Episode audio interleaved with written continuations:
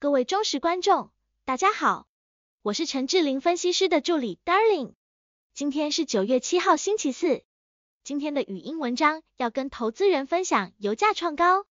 金融市场反映通膨担忧，广基逆势创高。台北股市今天跳空开低走低，成交量创下近三个月新低两千三百八十三亿元。量缩盘整的行情，投资朋友很容易失去方向。这个时候，志玲老师要跟你强调，盘中有依据的指引操作是非常的重要。在今天下跌之前，昨天志玲老师盘中的独家数据有什么样的讯号？今天的节目会来跟你做分享。今天下跌的主因当然是因为国际因素，重点我们在节目上都有跟大家提醒。九月十三号有通膨的数据测试，我们看到布兰特原油已经创高，来到九字头。秋季通膨会反弹的看法，志玲老师在节目上已经有提前跟大家示警，市场都是反应在前面，所以目前正下跌不一定是坏事情。既然是预期当中的事情，你只有透过控管资金跟操作策略来做应对。你会看到志玲老师的节目跟同业的差别，有人现在还在跟你喊会突破两万点，但志玲老师在六月二十四号的直播节目。就已经跟你预告第三季会是区间箱型，无论从国际总体经济，或者是筹码跟事件分析，我都跟你说的非常的清楚。目前整个变数非常的大，所以我们一季一季看，是一个比较接地气的做法，而不是去看一个光是用嘴巴喊盘的节目。十年期公债殖利率又来到了前高百分之四点三附近，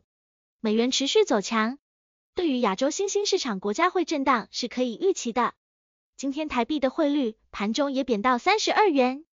全值股两千三百三十的台积电走低，当然这对大盘也相对不利。以上都是在反映通膨会反弹的利空，但是第四季是季节性的优势，这个看法没有改变。二直播有公开志玲老师带会员解码的证据，我们就是做低进高出的策略，保留相关的强势股。以及志玲老师告诉大家的资金从高基期转低基期的逻辑，震的时候你会看到功力的差别。AI 概念股很好，大家都知道，但是志玲老师跟大家强调会涨的是应用，更公开点名机器人概念股八零五零的广基有机会。大盘整理，广基股价今天逆势创新高，相对的部分高档 AI 三二三一的伟创与六六六九的纬颖反而走低。强弱势的分别，志玲老师都有在七月十五号节目公开分享。这些言论不是看坏 AI 概念股，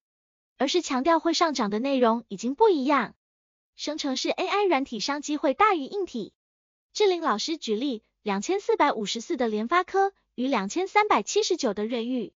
就是大盘这段时间下跌，他们依旧逆势上涨。最近华为发表了五 G 手机，受到市场的瞩目，对于台股。有什么样的影响？细节请投资朋友锁定志玲老师今天的直播节目，陈志玲分析师都会为大家追踪重要的国际事件与总经分析，每也都会针对看好的产业方向个股准备投资名单且设定价位，欢迎投资朋友直接跟上志玲老师的操作，立即来电前进热线零二二六五三八二九九，立即迈向系统依据的股票操作。